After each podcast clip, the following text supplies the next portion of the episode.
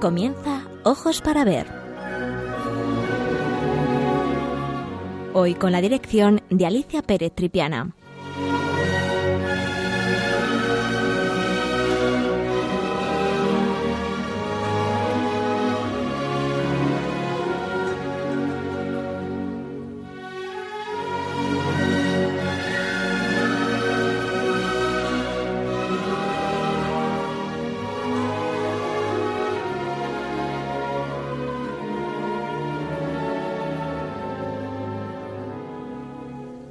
Buenos días, queridos amigos de Radio María, de nuevo con todos ustedes para hablar de arte.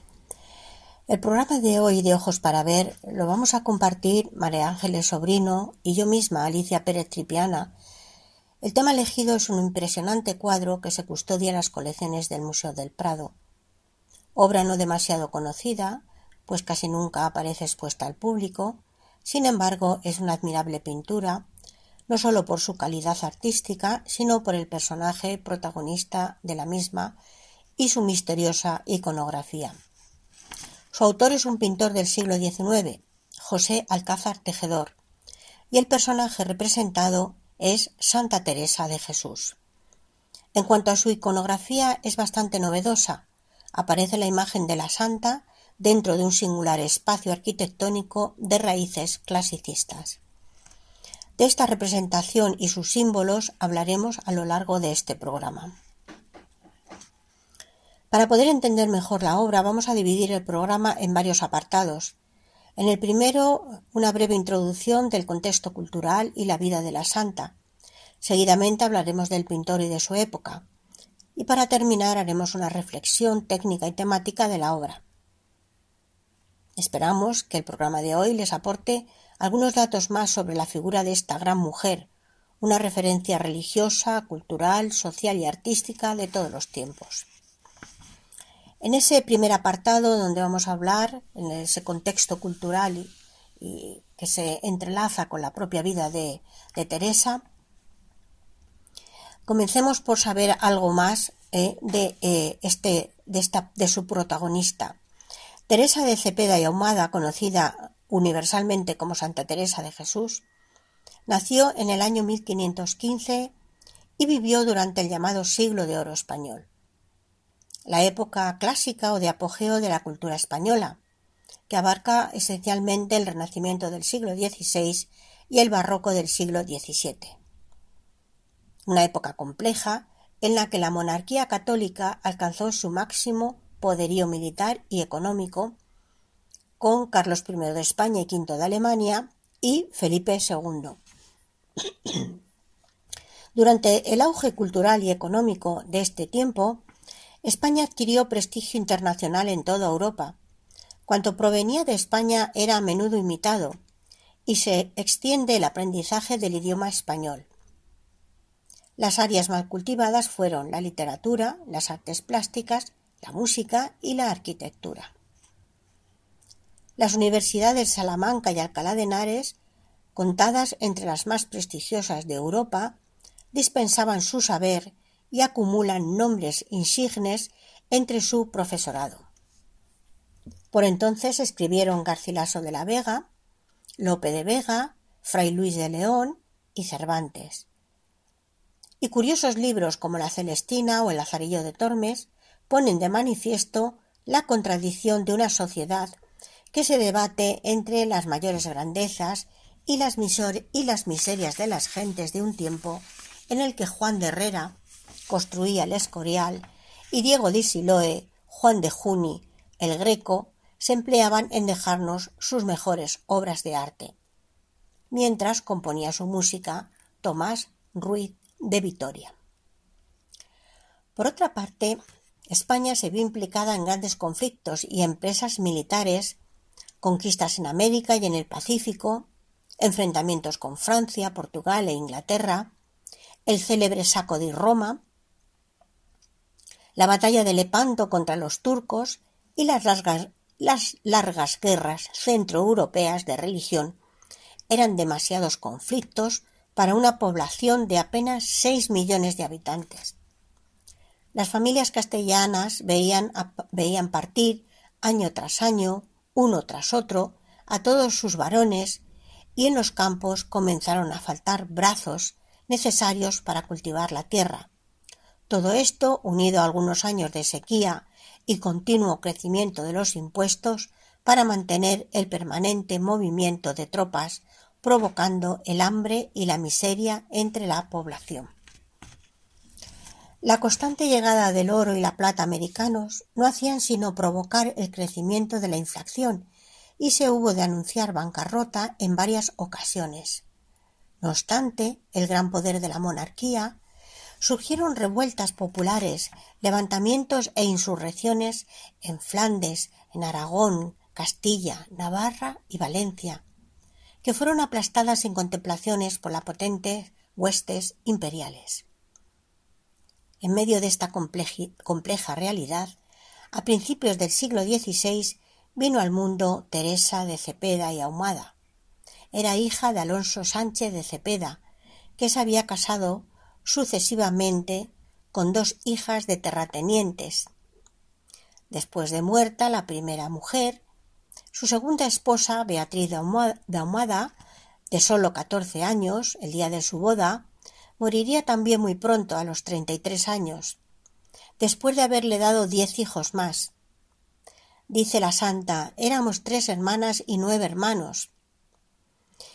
En el libro de su vida, en el conocido libro de su vida, también nos cuenta cómo se crió en una casa grande y buena, con huerto, noria, establo, arcones, tapices. Pero la situación de penuria económica en Castilla pronto empezó a vaciar las arcas, viniendo a menos la familia. Sin embargo, hubo siempre dinero para los libros, a los que tan aficionado era el padre.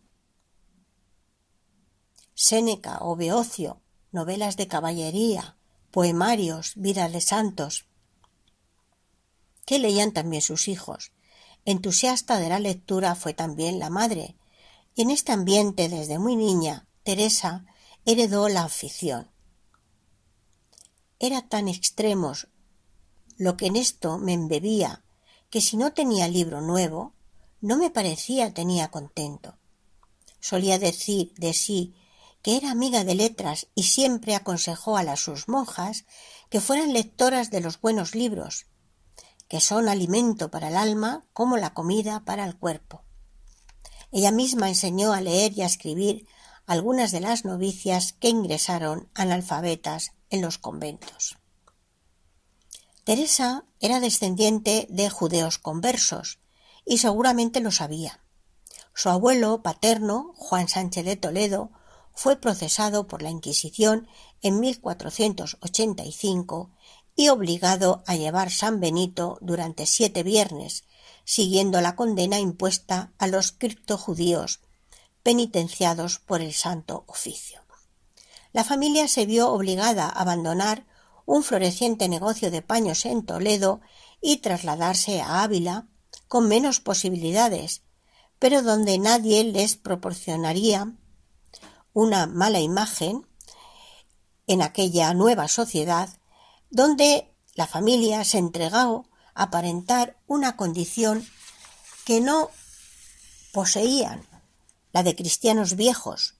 Los hermanos varones se casaron con doncellas hidalgas y se dedicaron a la vida de los nobles de la época. Bien, a continuación vamos a tener unos minutos musicales en donde vamos a oír una preciosa canción con una de las reflexiones em, de Santa Teresa que más eh, y a menudo hemos oído y que nos encanta. Y enseguida continuamos.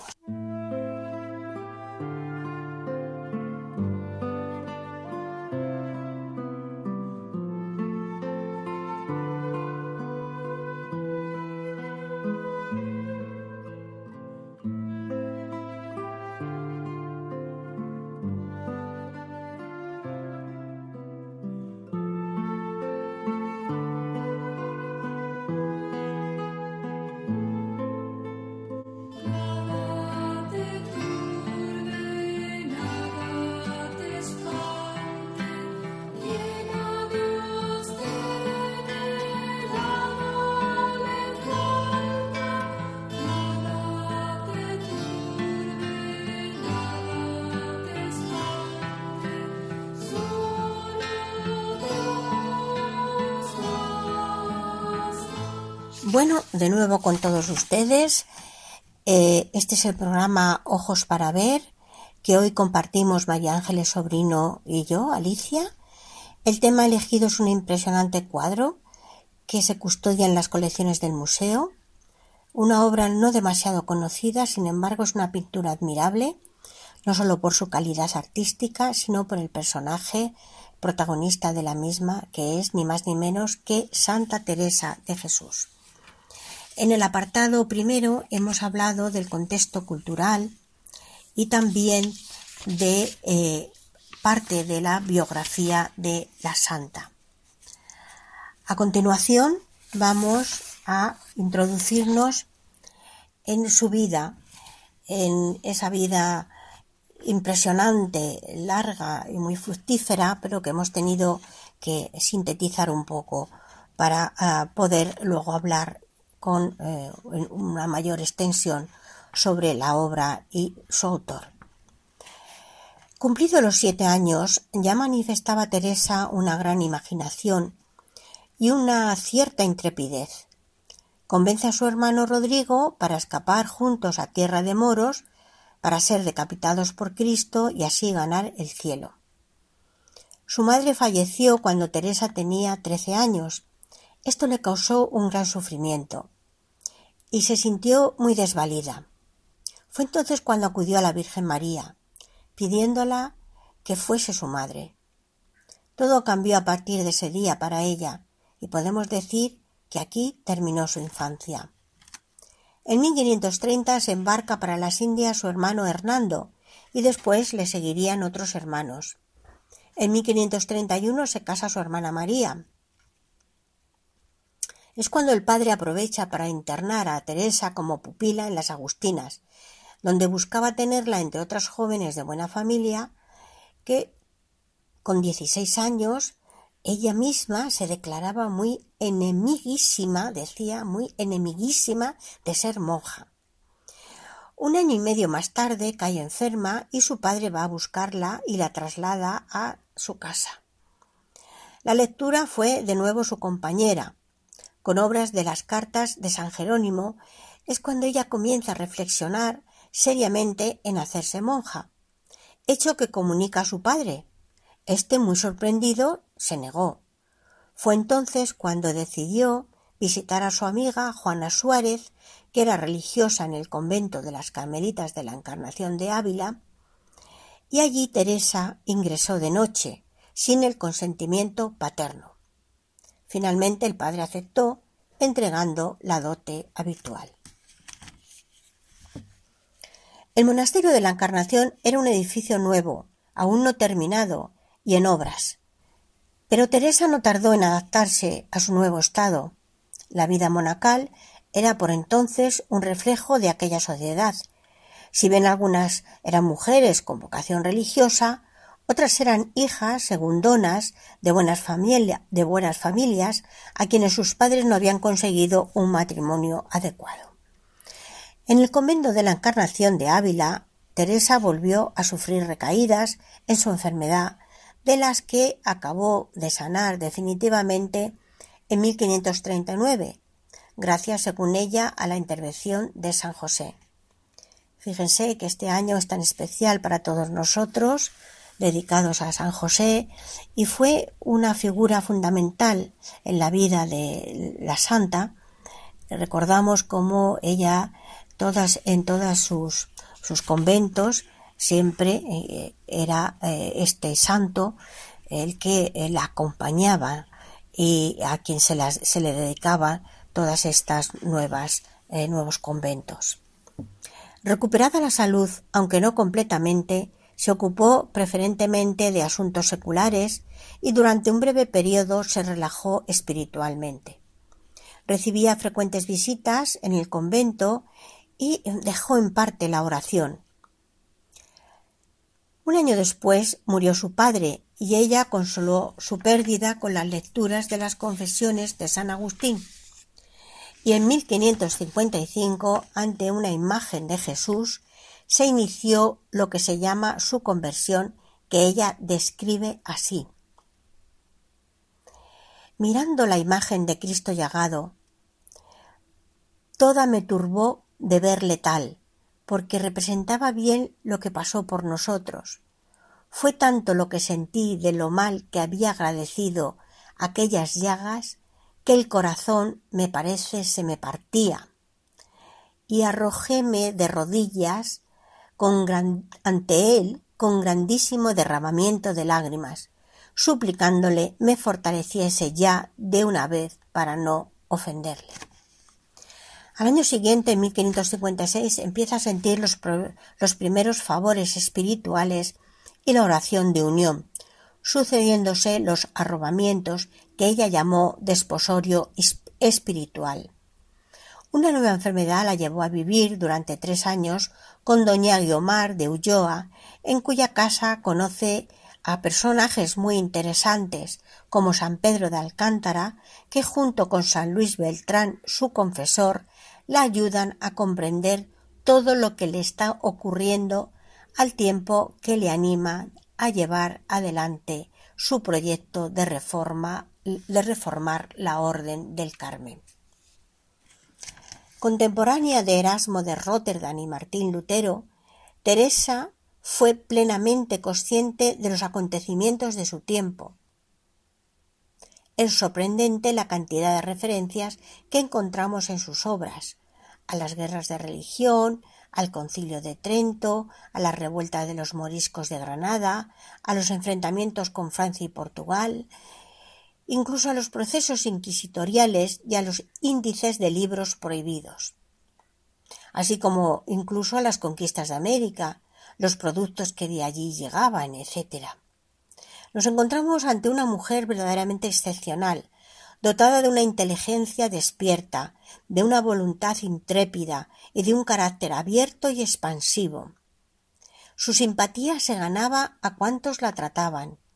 Era muy consciente de las sospechas que recaían sobre una mujer que escribía y necesitaba buscar constantes justificaciones y descargos para que sus obras no acabaran prohibidas o quemadas. A sus sesenta años se siente vieja y cansada. Querría incluso retirarse a la soledad, a descansar, olvidar las complicaciones que le causaban los caminos y las enfermedades, y principalmente de aquellos letrados de mentalidad estrecha que no dejaban de atacar su libertad y su espontaneidad. El 4 de octubre de 1582, teniendo la santa cumplido los sesenta y siete años, muere en Alba de Tormes.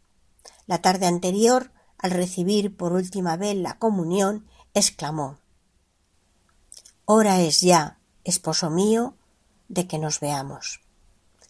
Y en el momento antes de fallecer, exclamó Es tiempo de caminar. Bien, otros mm, minutos musicales y enseguida continuamos.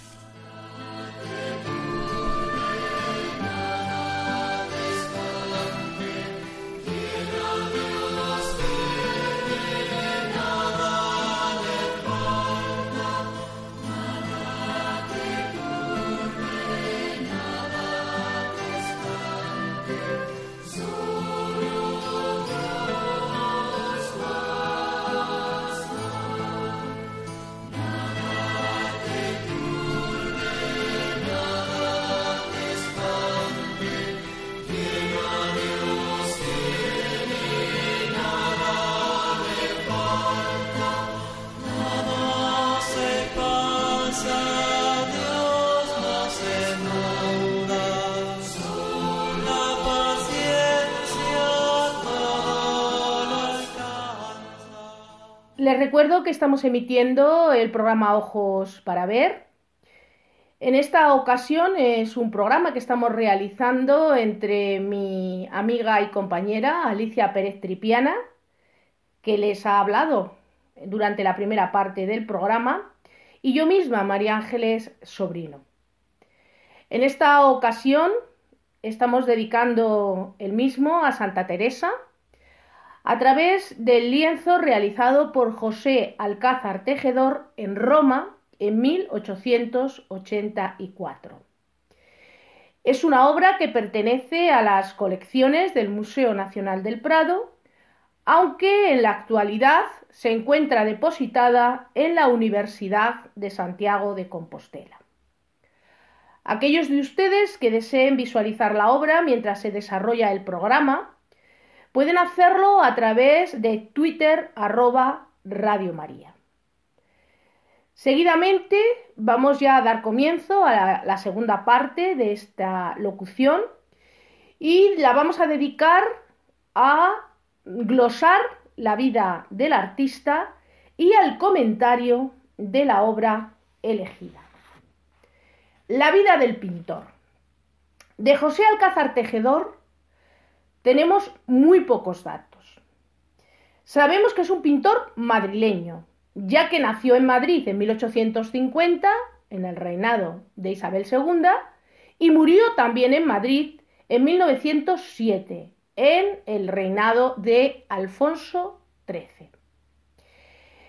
Estudió en la Academia de Bellas Artes de San Fernando, en Madrid, donde fue discípulo de Federico de Madrazo.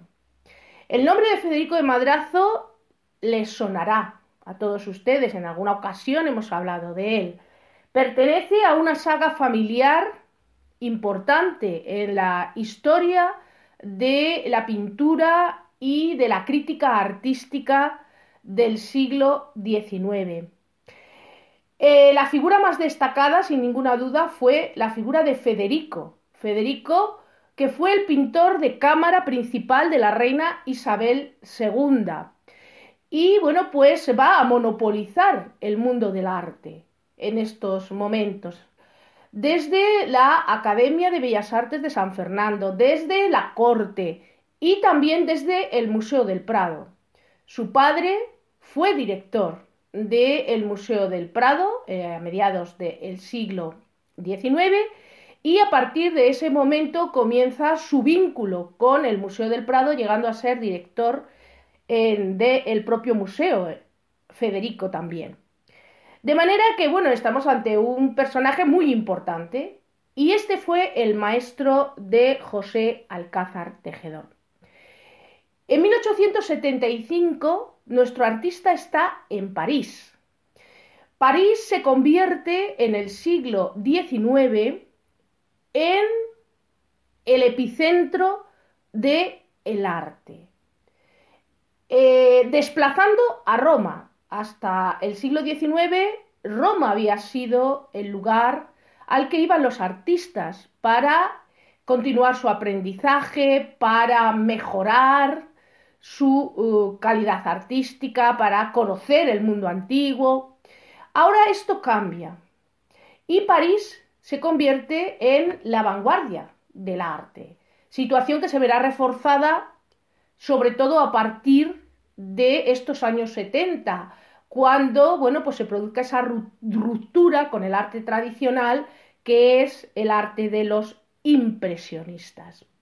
Bien, pues en 1875 nos encontramos a nuestro pintor que gracias a una pensión que le otorga la Diputación Provincial de Madrid, pues puede viajar a París. Y allí será discípulo de Vicente Palmaroli, un pintor español de ascendencia italiana, como su apellido indica, y que, bueno, pues eh, va a influir poderosamente en el tipo de obra que nuestro artista va a realizar, esos pequeños cuadritos, escenas de género, etc. En 1877, eh, José Alcázar Tejedor ya ha regresado a Madrid, está instalado en Madrid y se da a conocer públicamente presentándose lógicamente a exposiciones, a certámenes, etc. Con una obra que se titula Boccata di Cardinale. De nuevo, en 1883, será pensionado por la Diputación Provincial de Madrid a instancias de la Academia de Bellas Artes de San Fernando para proseguir sus estudios, para proseguir su aprendizaje en el difícil arte de la pintura. Y en esta ocasión viaja a Roma. No se pueden sustraer a Roma. Nadie podemos ser indiferentes a Roma. Cuando hemos visitado Roma por primera vez, siempre queremos volver. Roma, la ciudad eterna, tiene algo que nos atrapa. Bien, pues para los artistas, en el siglo XIX, a pesar de la novedad que supone París, todo buen artista que se preciara no podía obviar el viaje a Roma. Y la manera de hacerlo era a través de las pensiones que se otorgaban desde el mundo oficial. Hemos comentado que una vez que regresa de París comienza a presentarse a certámenes, a exposiciones, tanto provinciales como nacionales. Las exposiciones nacionales son los concursos mm, oficiales para darse a conocer. Los artistas se presentan a estos concursos nacionales con la intención de obtener medalla o alguna mención, porque eso suponía que el Estado ratificaba su condición artística, su valor artístico. Por eso todos los artistas se presentan a estas exposiciones nacionales con esa intención. La intención de darse a conocer, la intención de conseguir ese reconocimiento oficial y por extensión poder mostrar su arte a la sociedad someterse a la crítica de la sociedad y así abrirse camino en el difícil mundo de la pintura. Porque no tenemos que olvidar que la sociedad ha cambiado, que es verdad que siguen existiendo clientes y el Estado va a ser uno de los clientes más importantes de los artistas. Ahora ya no es la Iglesia como había sido en, siglos anteriores, aunque la Iglesia sigue demandando obras de arte, pero no en la cantidad que lo había hecho con anterioridad, sino que ahora hay otros clientes potenciales para los artistas.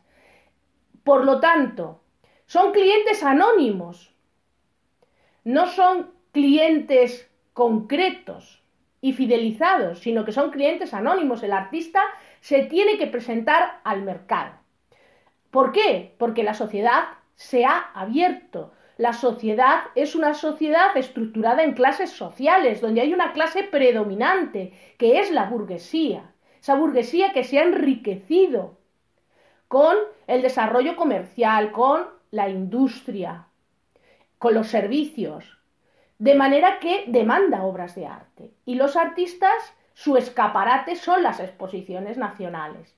Aunque, como digo, el Estado va a sustituir como cliente potencial de los artistas a la Iglesia.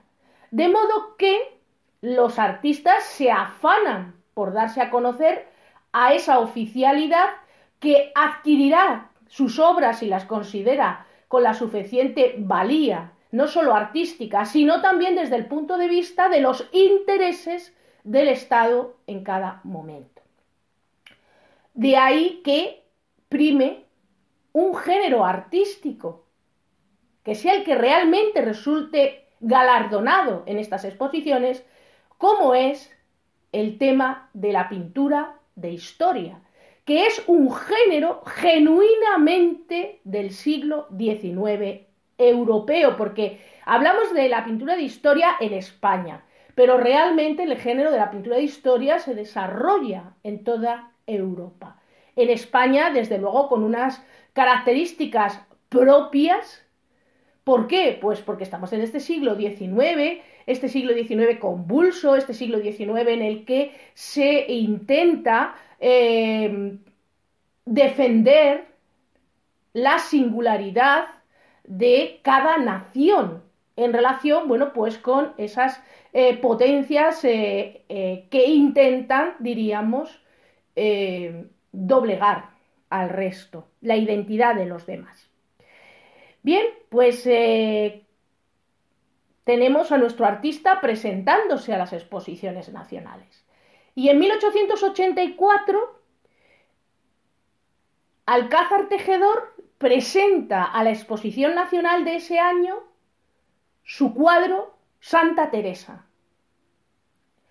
La obra que comentaremos a continuación. La obra fue adquirida por el Estado directamente al autor en una cantidad de mil pesetas.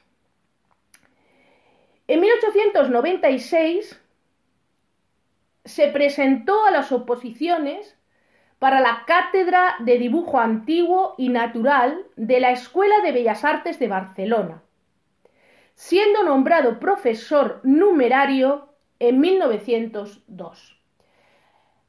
Los artistas no podían vivir solo de la pintura. No podían vivir solo pendientes de los vaivenes del el mercado artístico, del gusto, y por eso una de las salidas que tenían los pintores era dedicarse a la enseñanza de las bellas artes. Y tenían que ir donde hubiera una oportunidad. Por eso nuestro pintor, siendo de Madrid, donde la competencia era extraordinaria, busca su salida en otra ciudad. A comienzos del siglo XX, Barcelona era la vanguardia artística de España. Por eso, bueno, pues es interesante que nuestro pintor decidiera trasladarse a Barcelona. La pena, pues que no tenemos información de cómo fue la vida del pintor allí en Barcelona, con quién se relacionó.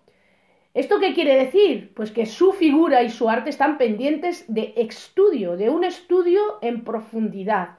Hay que ir a los archivos, hay que manejar las hemerotecas, la bibliografía, para profundizar y asentar todos estos datos inconexos que yo les estoy comentando sobre nuestro pintor. Cultivó principalmente escenas de género. Lo que conservamos son fundamentalmente escenas de género, salidas de sus pinceles, fruto de su creatividad. Por lo que el cuadro que hoy les presentamos es una excepción en su producción.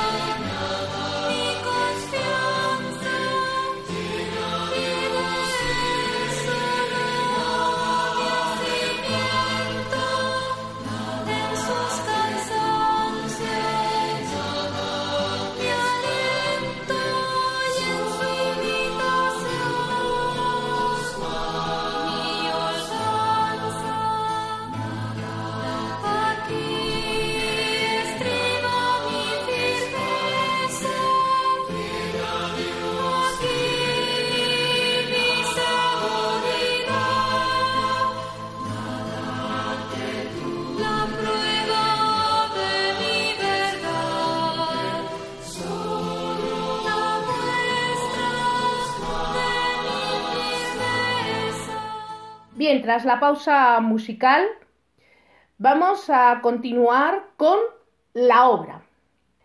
Santa Teresa es, eh, como venimos mencionando, una composición creada por el pintor madrileño José Alcázar Tejedor. Está pintada al óleo sobre lienzo y es una obra de grandes dimensiones, ya que sus medidas son 2,98 por 1,87 metros.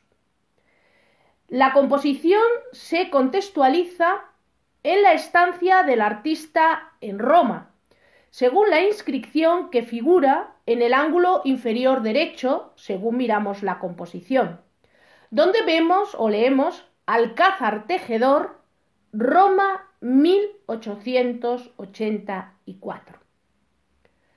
¿Qué vemos? Vemos a la santa en soledad, en el interior de una iglesia circular, arrobada y rodeada de libros. La luz inunda la escena. ¿Cómo consigue el autor transmitirnos el mensaje?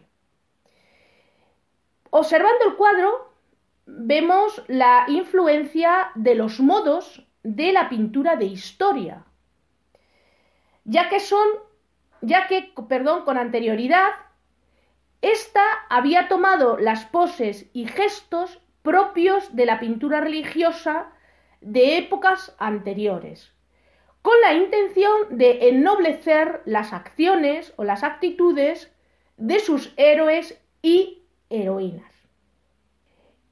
En la época, los críticos pedían a los artistas que representaran asuntos verosímiles, por lo que los pintores tendieron a pintar más que cuadros religiosos en sentido estricto, cuadros de historia o crónica religiosa, con dos variantes fundamentales. Los dedicados a ilustrar los hechos de los primeros cristianos y los dedicados a la vida de santos fundadores, monjes y monjas.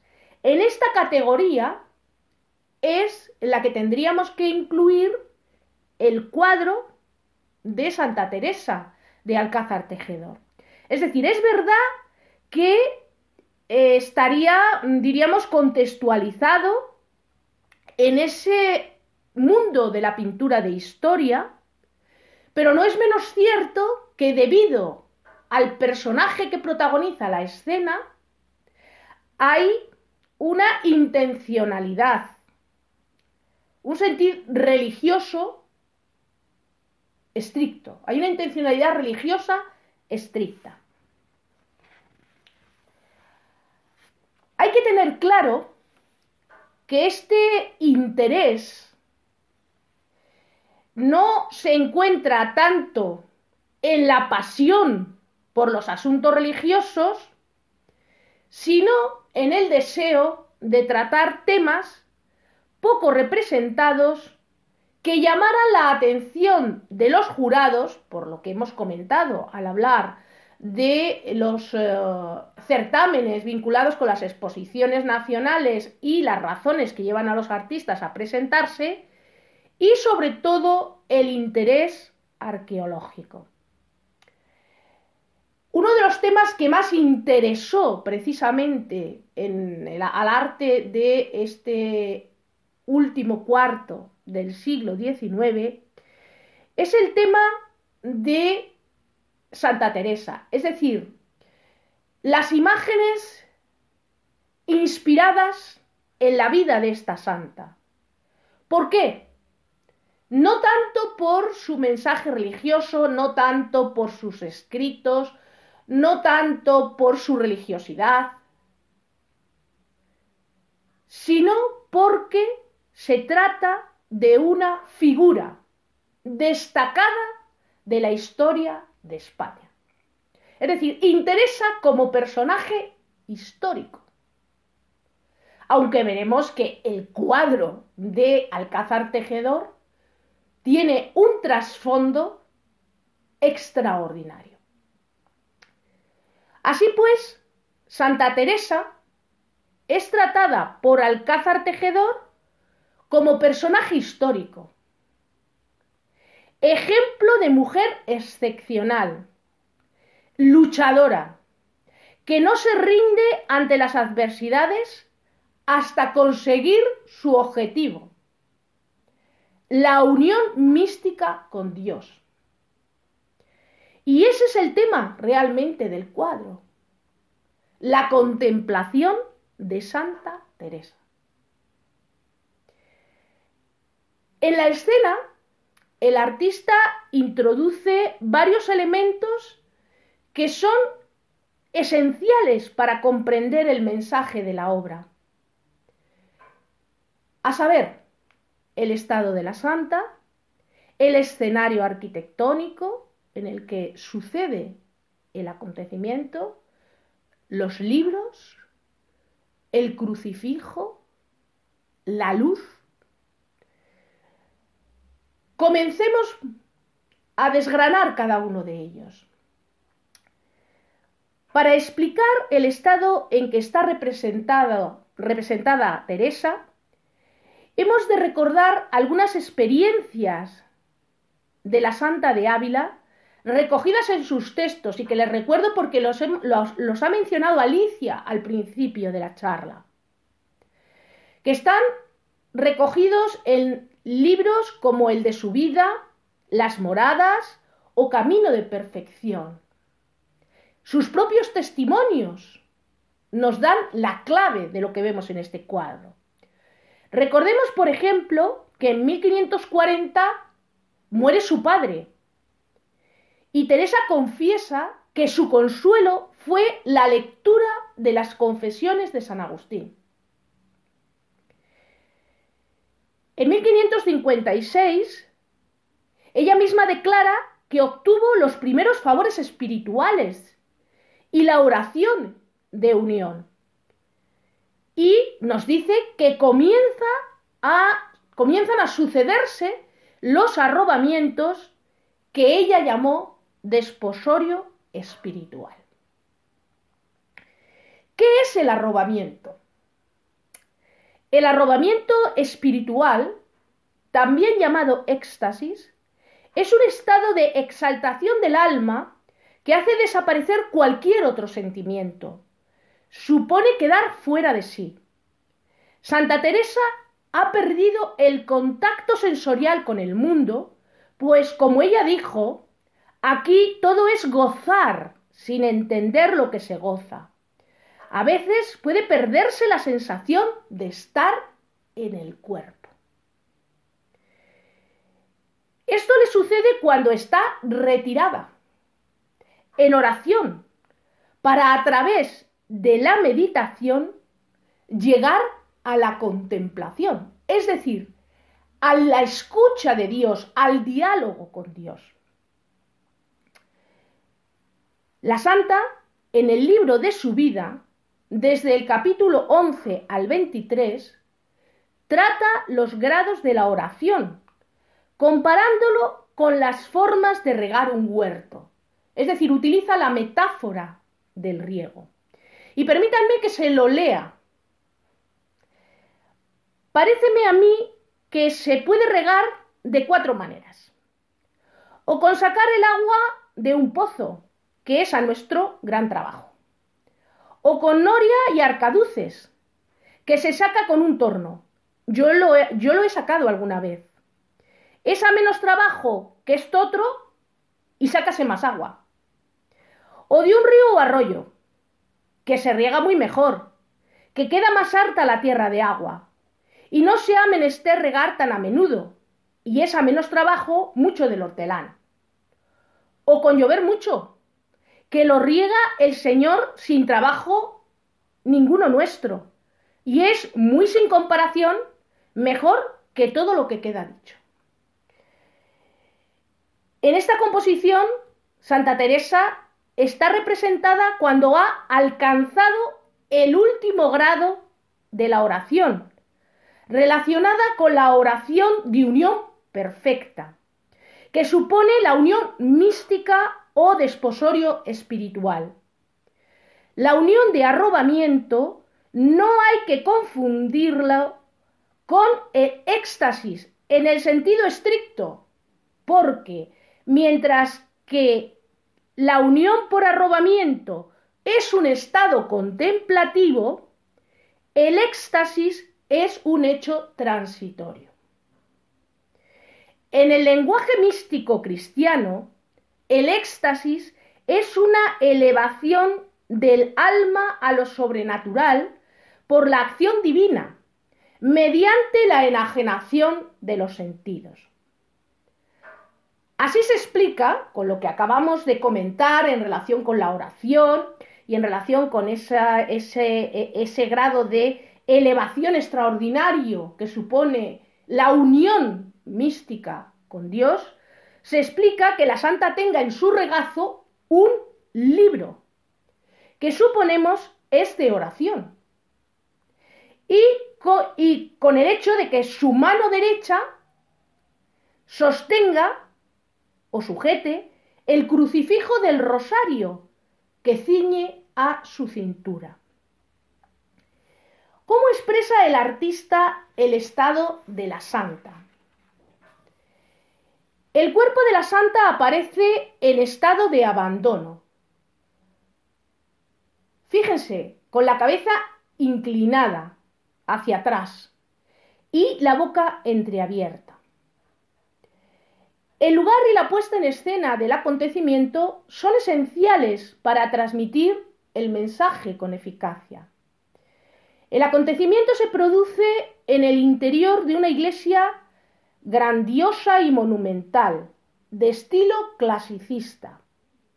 Al fondo se ve una escena con ángeles.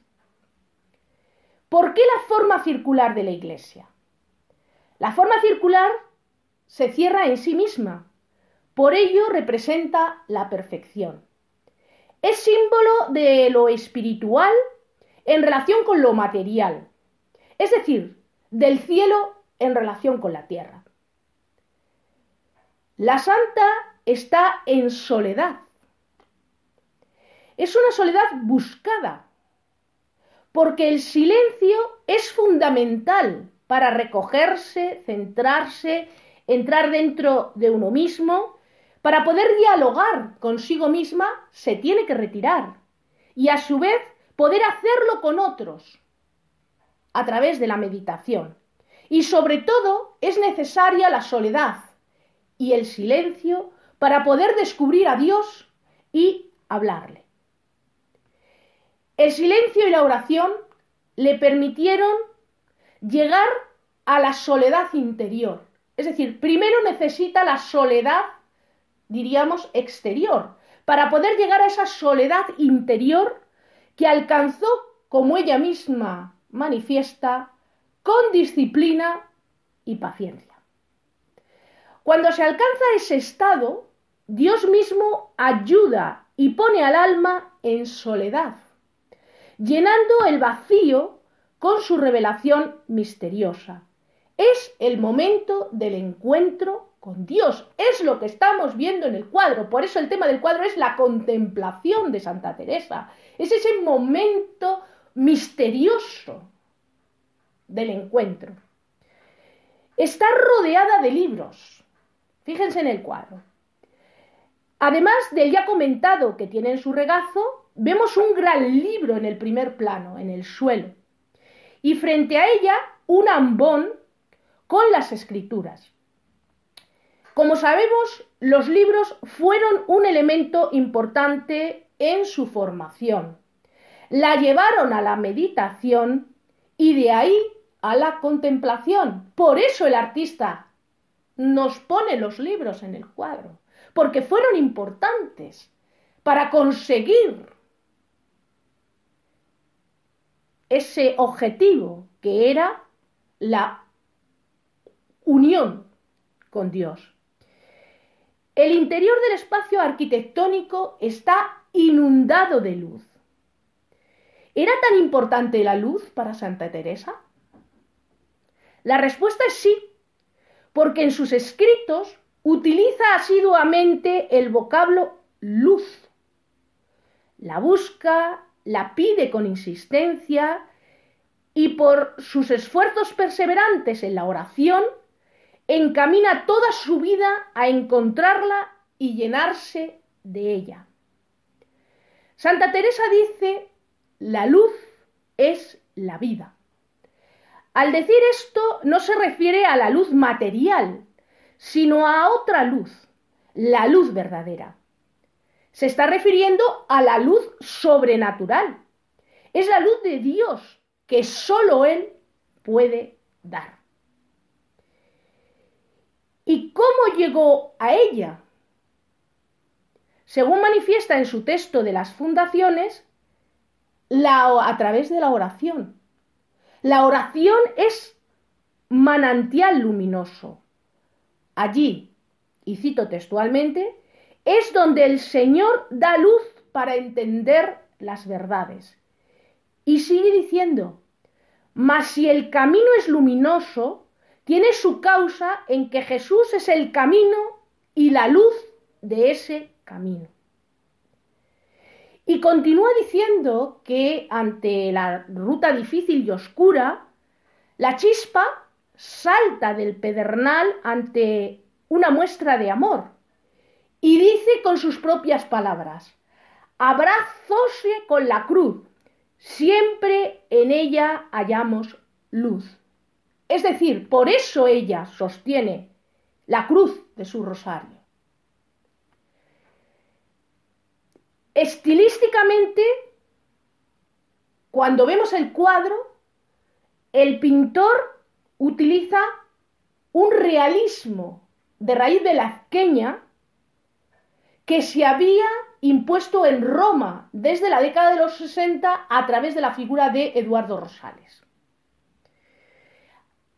al que ha unido un interés arqueológico. Si observamos la ejecución de la obra, vemos que eh, utiliza una paleta muy sobria, eh, que aplica los colores a grandes manchas, como hace Velázquez pero que sin embargo el dibujo es un dibujo muy riguroso. La simplicidad y el, intimismo, intimismo perdón, crean una atmósfera espiritual con la intención de expresar el auténtico sentimiento religioso. Técnicamente, esa luz dorada que envuelve toda la escena es una luz simbólica y es con la que el pintor consigue crear esa atmósfera. Esa atmósfera de tipo espiritual. Es la representación simbólica de Dios, de esa luz sobrenatural de la que hemos hablado anteriormente. Desconocemos hasta qué punto Alcázar Tejedor conocía los textos de Santa Teresa y su trascendencia. Pero lo cierto es que ha creado una obra de hondo mensaje, a pesar de su aparente sencillez.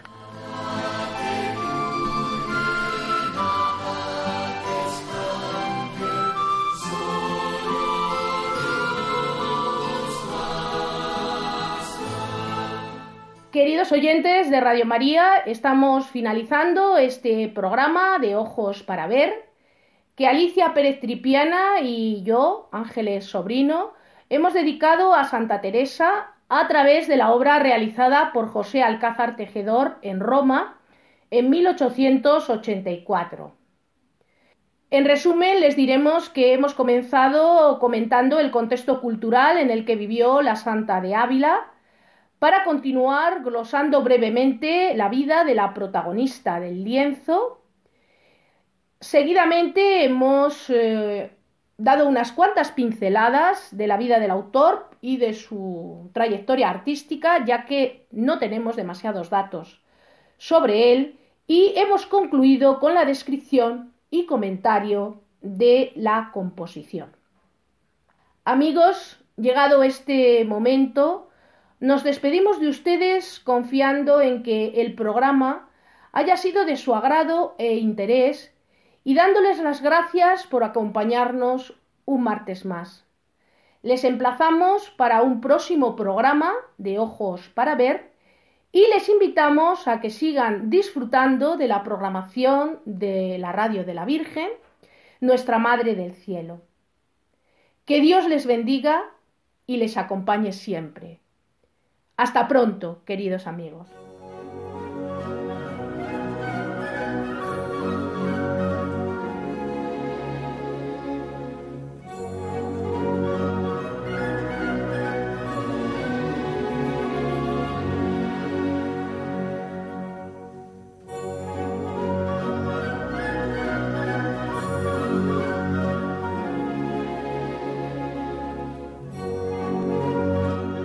Escuchado en Radio María Ojos para Ver con la dirección hoy de Alicia Pérez Tripiana.